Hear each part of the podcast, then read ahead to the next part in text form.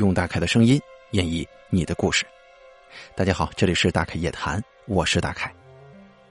您或者您身边的朋友、家人经历过哪些离奇的怪事儿、匪夷所思的奇遇，或者您的身边发生过一些让人印象非常深刻的事件，您都可以写下来给大凯投稿，并且随稿附上您的网名、年龄以及性别。那么接下来的时间呢，咱们一起来听一下今天投稿的朋友们，他们。都说了些什么？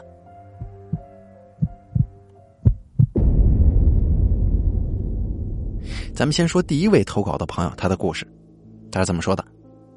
他说：“大凯你好，我是莫泪，是你的一个忠实粉丝。接下来呢，我也想讲述一下我亲身经历过的几个灵异事件。我五岁的时候，二零零一年夏天的一个晚上，大概八九点钟吧，因为是夏天。”所以串门的这个村民呢也有很多，他们说晚上隔壁村庄有戏。那个时候呢娱乐项目还不算特别多，所以我两个舅舅啊就要去看戏。我呢跟着我小舅舅，因为他出门比大舅早嘛，我就跟着他。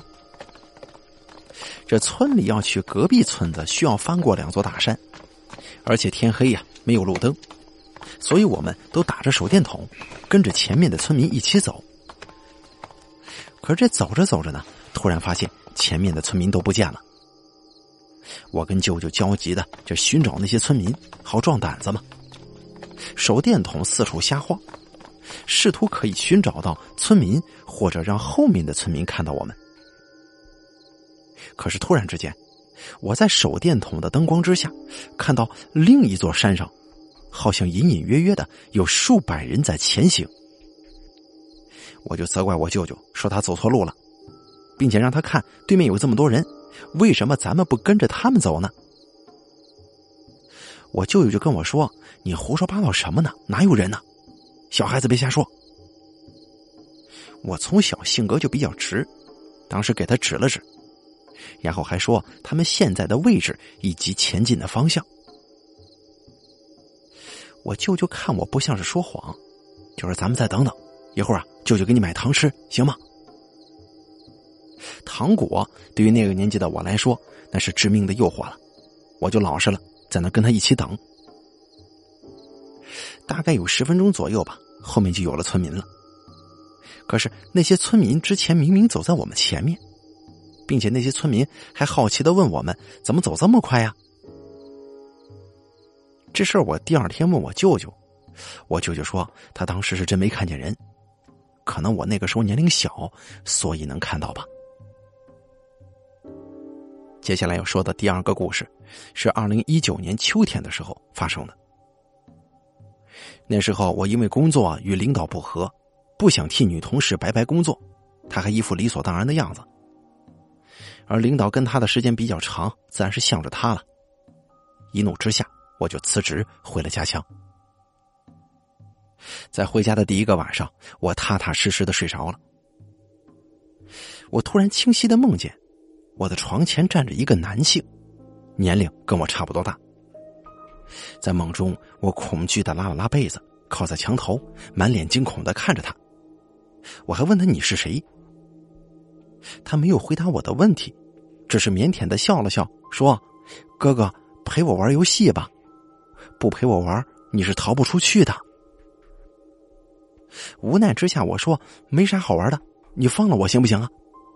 他说不行，还说从来没有人陪他玩过。我只好继续畏畏缩缩的看着他，避免他会伤害我。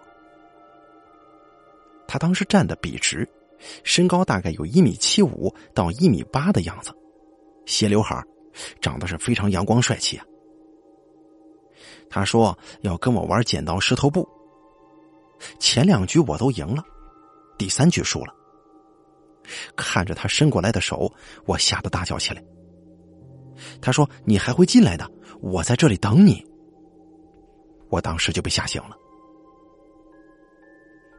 吓醒之后，我从床头的烟盒里拿了一根烟抽起来了。抽完了，看了看表，一点多，具体是一点多少分我记不清了，迷迷糊糊的就又睡着了。睡着之后，我又看到了那个年轻小伙子。他笑着说：“嘿嘿，哥哥，我说了你还会进来的，现在可以继续陪我玩了吗？放心吧，我不会伤害你的。”无奈之下，我又跟他玩了十来局，我是赢少输多，他开心的笑了。可是呢，我听到了我的卧室开门声传来，紧接着进来了一个佝偻着身子的老太太，我就又被吓醒了。醒了之后，我就接着抽烟呢，抽完之后接着睡。因为我之前见过鬼不止一回，所以我觉得梦里的鬼可没有现实生活中的鬼可怕，没啥好担心的。再说了，那小哥不是也说他不会伤害我吗？我这人呢，天生对所有人，包括朋友，都有警惕心，因为之前被朋友坑了不知道多少次。但是对他，不知道为什么，就是一种发自内心的相信他。刚睡着啊，我就看见两个人打起来了，我就上去劝架，可是那小哥让我别过去，说是有危险。而这老太太好像那战斗力比这小哥高，一脚把他踹在了我旁边。这小哥起来之后啊，抠我眼皮，说让我睁大眼睛看清楚，并且还说让我赶紧醒醒，不然会没命的。老太太笑呵呵的对我说：“说什么我活了那么久还是个废物，要拿走我的魂，让小哥借着我的身体活着，并且还说保证比我活得优秀。”说着就要对我动手啊！然后那小哥就冲上去了，死死的抱住那老太太，求他不要害我。可是这个老太太呀，好像是铁了心要锁我的魂。然后这小哥就哭着求我呀，说：“我求求你了，你快醒醒，不然你真的会死的。”就在我半梦半醒的时候，看着老太太把小哥扔进了黑漆漆的洞里。哎呀，被吓醒的我以为是个连环梦。拍了拍胸口，打算继续睡。可是仔细一想，不对呀，这貌似不是梦。我数了数烟，加上刚才的，正好抽了三根。然后打开灯看了看，有三根烟头躺在烟灰缸里，证明刚才我醒来之后抽烟，这事儿是事实啊。看了看表，凌晨三点十七分。我接着穿上衣服，穿上鞋跑出去了。在一家酒店度过了一晚。不过再后来呢，我就没梦见过，或者说看到过鬼的存在了。好了，第一位投稿的朋友，他的经历咱们就说完了，咱们接着来听一下第二位朋友他的故事。第二个朋友是这么说的：“他说，凯哥你好，我叫周成，我来自山东济南，我今年二十岁出头，你叫我周成就行。”听你的故事啊，有好几年了，经常跟朋友一起听，尤其是喜欢你的大开夜谈。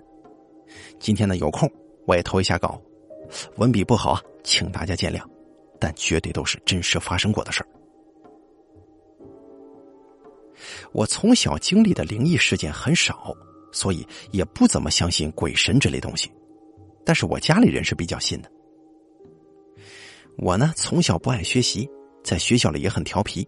勉强上到初中毕业，这家里人给我找了个职高，但是我上了半年就不上了。之后啊，在家待了一年。而我经历的这事儿啊，就是在这一年当中发生的。我清楚的记得，那是一六年中元节发生的事儿。那天呢，我妈没在家，去我姥姥家给我姥爷烧纸了。因为我爸在外地工作，所以家里就只有我、我妈还有我妹妹。吃完午饭，玩了一会儿游戏，我朋友给我打电话。因为当时我们几个小伙伴没有工作的时候，就喜欢一起喝喝酒、吹吹牛。电话接通之后，我朋友就喊我出来上网吧打游戏去，我就准备去。我走的时候，我妹妹问我干嘛去，我就说我出去。可是呢，我妹妹就对我说：“咱妈不让你出门，今天鬼节，有鬼。”因为我当时完全不信这一套嘛，所以也没把鬼节放在心上。我就说没事咱妈故意吓唬你的。然后呢，我就把妹妹送到我奶奶家去找我朋友了。之后呢，在网吧打了几把游戏，看着外头的天呢渐渐暗了下来。然后我其中一个朋友就提议说：“啊，时间不早了，咱喝酒去吧，我请客。”我们几个人自然都是纷纷附和。那时候是阳历的八月多份，天气可是挺热的。我们呢去了一家烧烤店，这烤串点的不多，酒点了好几箱。喝到九点多的时候，我妈给我打电话说：“你什么时候出去玩都行，今天是鬼节，你务必早点回去。”我对我妈说了一句：“我马上就回去。”挂了电话之后，一直喝到十一点多。我当时让我朋友送我回家。到家之后，看见我妈跟我妹妹睡着了，我就回我房间上床准备睡觉。这睡着睡着呀，也不知道怎么回事我好像是醒了，但是又不像。我是醒着还是在梦里？我到现在都没弄明白。总之啊，我听到了很大的开门声音，就是那种恨不得把门把手都给你拽下来那种。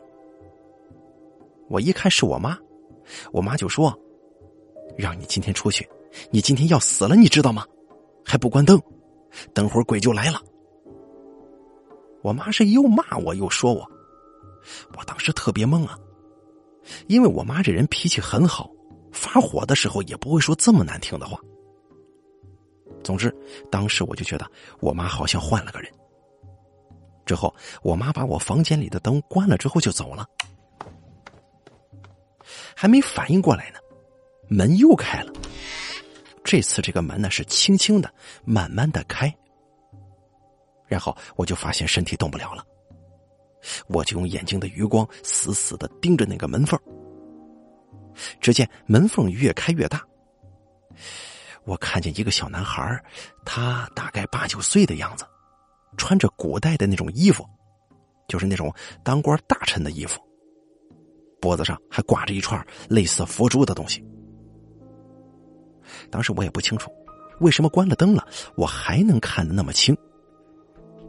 我那时候的想法就是，怎么这拍戏的还上俺家来了？这种想法也就持续了短短几秒钟，然后他就蹑手蹑脚的走到我的床尾位置了，就好像是生怕我看见他一样。之后坐到我的床尾处，就坐在我的脚旁边。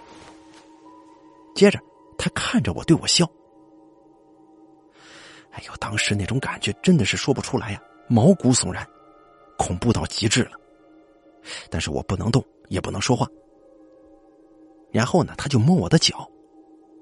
就在他的手触碰到我脚心的一瞬间，当时就一个感觉，凉。他的手没有温度。这会儿我就更害怕了，心里想：这肯定不是人了。然后呢，他就对我说话，还是笑着跟我说的，但是他说了什么我是听不清的。我内心特别害怕，就想喊我妈，但喉咙就像是哑了一样。之后他可能是觉得无聊了吧，蹑手蹑脚的又走出去了，并且走的时候还把门给我关上了。再之后，我就迷迷糊糊的睡着了。等我第二天醒来的时候，我看见灯确实是关上了，我就去问我妈：“昨天来过我房间没有？”我妈说：“没有啊。”我又问我房间的灯是你关的吗？我妈还是说没有。不过之后呢，我也没出现什么发烧啊、得奇怪的病之类的这种事儿，我就没告诉我妈。现在想想，还觉得那个小孩挺可爱的。他蹑手蹑脚走路的样子，就像是生怕我看见他。哎，走的时候还给门轻轻的关上了，还挺好笑的。我现在就觉得吧，他可能是无聊了，想找个人说说话。看我不理他，他就走了。但是那一开始的时候开门的那个人是谁呢？那绝对不是我妈。那是我在做梦吗？但是我清楚的记得，当时我睡着的时候。是没关灯的，到现在我也不知道这是怎么回事。好了，咱们第二个朋友的投稿啊，咱们就说完了。咱们接着来听一下第三位朋友的经历，这第三位投稿的朋友他是怎么说的：“他说大凯你好，跟你分享两个自己跟家人的亲身体验，文笔不太好，还请见谅。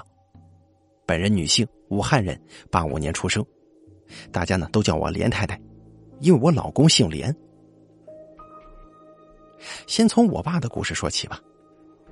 记得我上幼儿园的时候啊，印象里我爸爸是不相信鬼神的，他胆子非常大。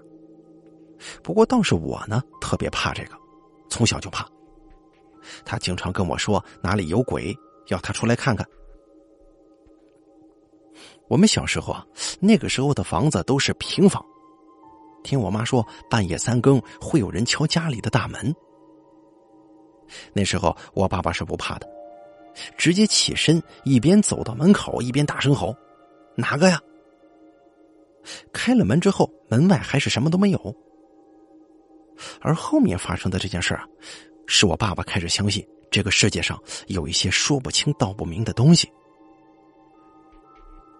那是二零零几年的事儿了吧？我那时候二十岁左右，也是听我妈还有大人谈论这个的时候听到的。当时爸爸的弟弟在这个襄樊做工程，我爸就去帮忙嘛。那里好像是要建一个药厂吧。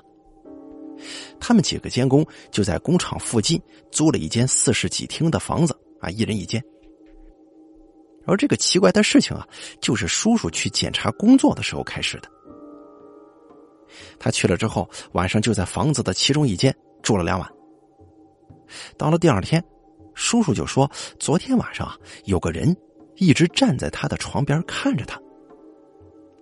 他司机是一个二十多岁的小伙子，就跟他说：‘不用怕。’”我晚上陪你一起睡，可他们具体看到了什么，我就不清楚了。只是听说第二天，我那叔叔跟司机说啥都不住了，直接开车回了武汉。自从这个事情之后啊，住在这个房子里的人慢慢的就都搬走了。但是我爸不信这玩意儿啊，就一直住里头，到最后慢慢的就只剩下他一个人了。有时候晚上他跟我妈打电话。我妈就说：“你呀，搬出去算了，不要住那儿了。”可是我爸不听，继续住。后来他的亲身经历是他跟他朋友喝酒的时候说起的，我在旁边听见了。就是有天晚上，我爸睡觉睡得好好的时候啊，这床呢是一个人睡，还有些多余的位置，啊，不是那种纯粹的单人床。他说当时睡得蛮好的，就有一个人呢。一巴掌把你推地上了。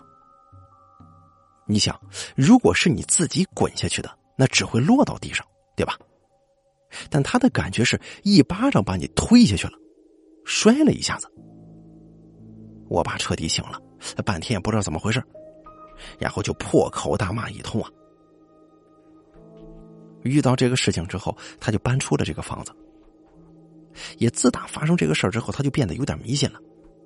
包括在那儿住的时候，用的那个杯子他都丢了，没敢带回来。估计是因为这个事儿吓得不轻，这可是真人真事啊。下面呢，再说一个我亲眼看到的吧，这个就比较简短了。这是我到目前为止真正看见的所谓的灵异事件。在我读小学一年级的时候，跟我爸妈住在奶奶那儿，那个时候是楼房了。我们住在七楼，是一个两室一厅。我们房间的床是对着客厅的，那客厅的左边还有一个房间。我早上起得很早，六七点钟左右就会醒。那天我醒了之后啊，就靠坐在床头上，眼睛就一直盯着客厅那里发呆。突然之间，我看到一个白色的大人人形，那那个时候是小孩嘛，就感觉这个形状是一个大人的高度。看不到头，更看不到脸，就是从另外一个房间那个方向一直这么飘啊飘的，往大门的方向飘走了。估计前后就只有几秒钟吧。这个事儿我到现在都记得很清楚，那会儿把我吓傻了，并且吓得我是一直都不敢跟家里人提这个事儿。后来呢，过了几年，自己也大了嘛，才敢把这事儿跟家里人说。跟大人说了之后，我爸他们就说你那是自己眼睛花了。不过我觉得不可能是我眼花，这是亲眼看见的，要不然这眼花怎么花的这么合适呢？还塑造出了一个人的形象，还是漂浮着运动状态的。好了，咱们今天呢，三个投稿的朋友他们的经历，咱们全部都说完了。咱们先说第一个朋友的投稿，莫泪，他呢给咱们讲了两个事儿，一个就是去看戏的时候，在路上看到了一个山头上满满当当的都是人呢，啊，这么就像整齐划一的，也很有规律的这么往前走，并且很缄默啊，很沉默的这么一群人，看着那个场景，用我大开的想象力来看的话，应该是比较壮观，也比较可怕、庄严和肃穆的。啊还有第二个故事，咱这个朋友说的是，哎，有个人来跟他玩，但是这个人呢是出现在梦里的，好像还有一个老太太要害咱们这小伙子，让这梦中的小伙就跟他玩的这个啊玩剪刀石头布的这个给救了。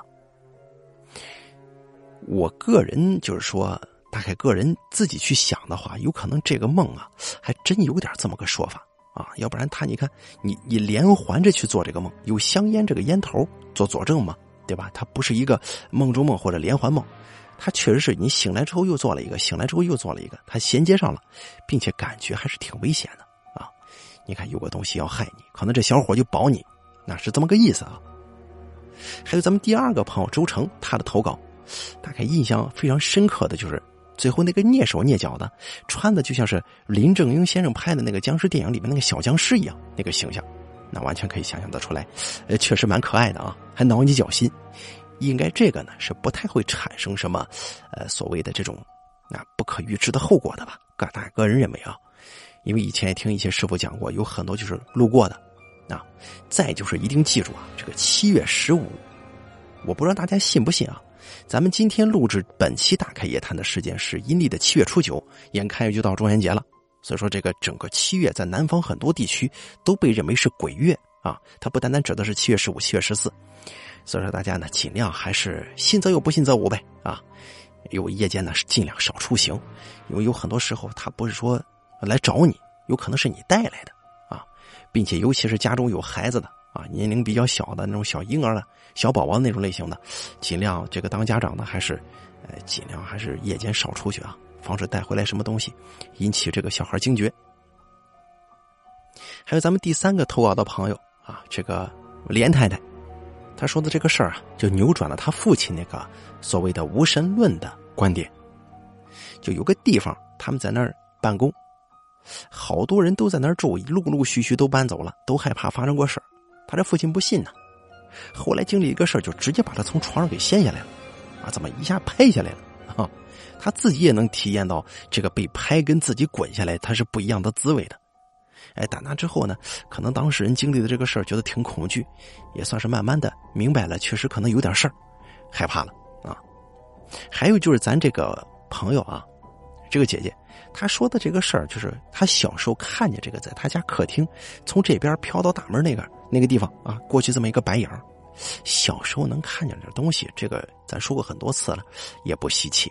那我不知道您是怎么觉得的啊？反正怎么说呢？现在大凯录制这一期节目啊，是七月初九，尽量大家晚上少出行吧啊！好了，咱们本期大凯夜谈就说到这里了。三个投稿方式，希望大家记忆一下：第一，关注大凯的微信公众账号“大凯说”，发送聊天信息给我；第二，加大凯的 QQ 投稿群三群一三一五七零九九七，发送您的聊天信息，直接到大凯的这个 QQ 号里面就行了。还有第三个投稿方式，也是咱们最常用的，一三一四七八三八艾特 QQ 点 com，我在这儿等着您的来稿。